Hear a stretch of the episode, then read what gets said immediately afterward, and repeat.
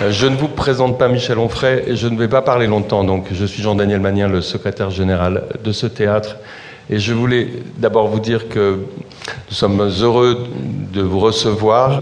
Euh, le thème du rond-point, c'est les monstres et, tous les, les, professeurs conférenciers de l'université de Caen vont vous proposer des conférences autour du monstre. Mais il y a mieux encore. C'est-à-dire que l'hybridation entre université et théâtre va plus loin puisque on va pouvoir cette saison entendre une pièce de Michel Onfray et ça sera donc euh, le songe d'Eichmann, une conversation entre Eichmann en prison et Emmanuel Kant. C'est bien ça? Le fantôme d'Emmanuel Kant. Le fantôme d'Emmanuel Kant.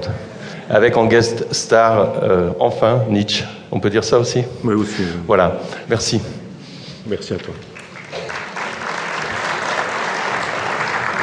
Donc, euh, moi, je me suis proposé de vous parler ce jour de Sade, qui est un, qui est un monstre, à mes yeux, un monstre réel, un monstre théorique, un monstre intellectuel, un monstre personnel.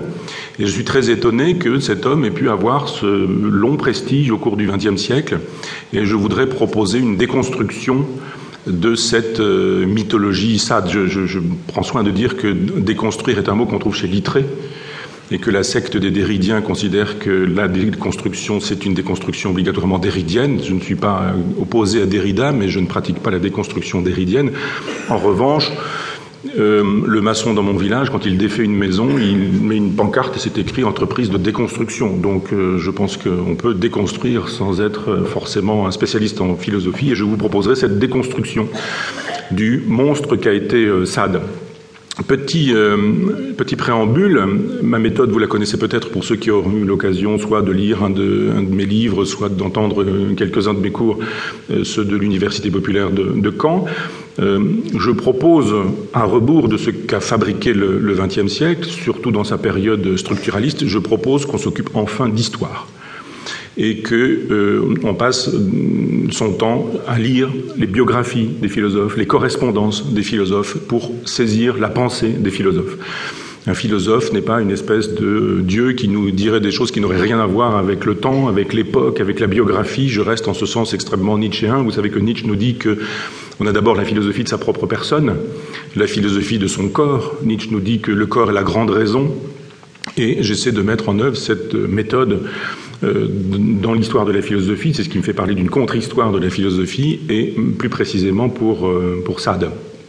Je vous propose donc un contre-Sade ou une contre-histoire euh, de, de, Sade qui nous permettra de voir comment ce monstre s'est constitué.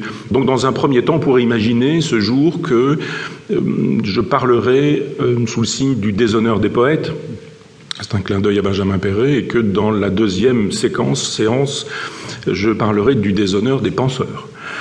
Il sera question dans, dans, la deuxième séance de Bataille, de Foucault, de Deleuze, de tous ces individus qui ont considéré qu'il y avait une religion du texte, que le texte n'avait pas besoin d'un contexte, et que euh, Sade finalement était une espèce de héros euh, du XXe siècle, de la libération, etc. Je vais essayer de voir avec vous comment se construit ce mythe d'un Sade euh, libérateur. C'est tout de même très étonnant, et là est le paradoxe, et là est la monstruosité de Sade, et je vous propose donc la généalogie de cette monstruosité intellectuelle.